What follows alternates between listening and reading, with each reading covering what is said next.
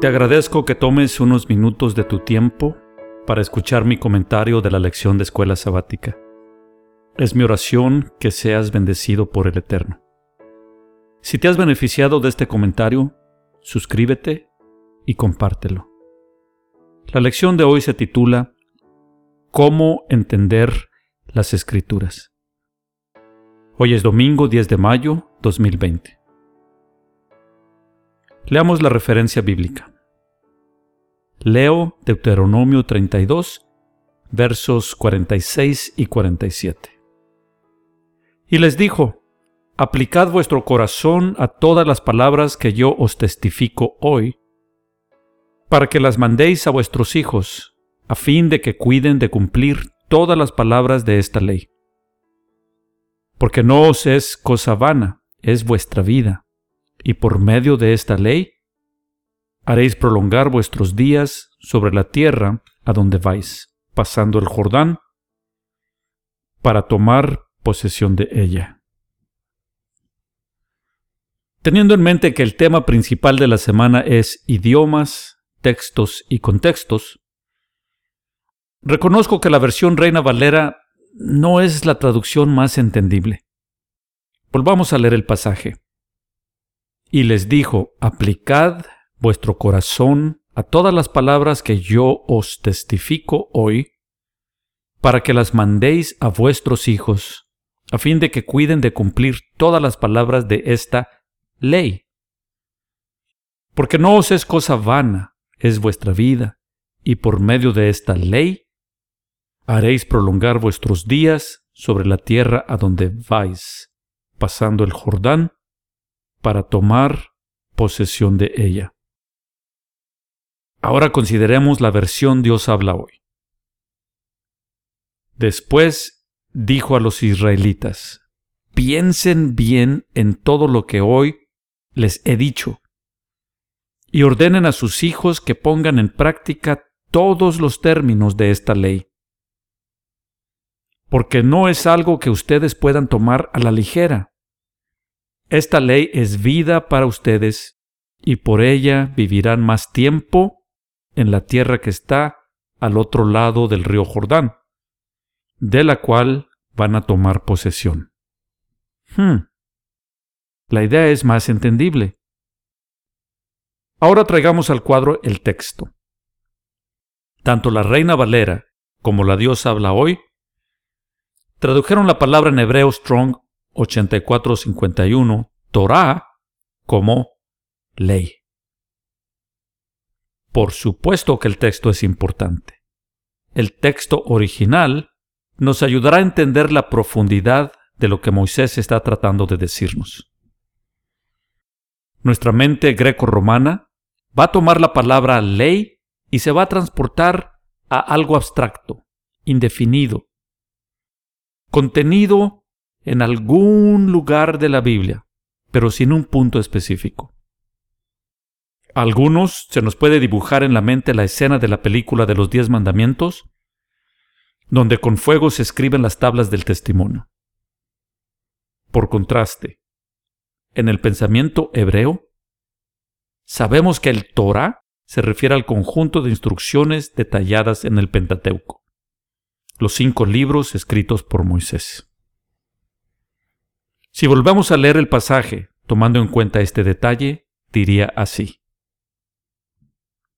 Después dijo a los israelitas, piensen bien en todo lo que hoy les he dicho y ordenen a sus hijos que pongan en práctica todos los términos de este libro de instrucciones. Porque no es algo que ustedes puedan tomar a la ligera. Este libro de instrucciones es vida para ustedes y por ella vivirán más tiempo en la tierra que está al otro lado del río Jordán, de la cual van a tomar posesión. Ahora, agreguemos a la ecuación el contexto. Estos versículos son declarados por Moisés y Josué al terminar de enseñar al pueblo un canto que deberían memorizar y cantar para recordarle las consecuencias de vivir en desobediencia al Torah. Moisés estaba ya por morir. Antes de extender su bendición de despedida, advierte al pueblo que el Torá está completado y ha de ser puesto al lado del arca del pacto. Este libro de instrucciones ha de ser la norma de vida, no debe ser tomado a la ligera y debe ser enseñado a los hijos. Ahora que entendemos mejor el idioma, el texto y el contexto, podemos entender mejor lo que Pablo nos dice en 2 de Timoteo, capítulo 3, versos 16 y 17. Leo. Toda la escritura es inspirada por Dios y útil para enseñar, para redarguir, para corregir, para instruir en justicia, a fin de que el hombre de Dios sea perfecto, enteramente preparado para toda buena obra. Dios habla hoy. Toda escritura está inspirada por Dios y es útil para enseñar y reprender para corregir y educar en una vida de rectitud. Para que el hombre de Dios esté capacitado y completamente preparado para hacer toda clase de bien. ¿Te das cuenta? Pablo confirma lo que Moisés nos decía sobre el Torá. No olvidemos que por escritura, Pablo se refería al Torá, los profetas y los escritos, puesto que el Nuevo Testamento aún no existía. Ahora que entendemos que en la Biblia están las instrucciones de cómo vivir de acuerdo a la voluntad del Eterno, agreguemos el factor más importante. Leo Juan capítulo 5, verso 39. Escudriñad las escrituras, porque a vosotros os parece que en ellas tenéis la vida eterna, y ellas son las que dan testimonio de mí.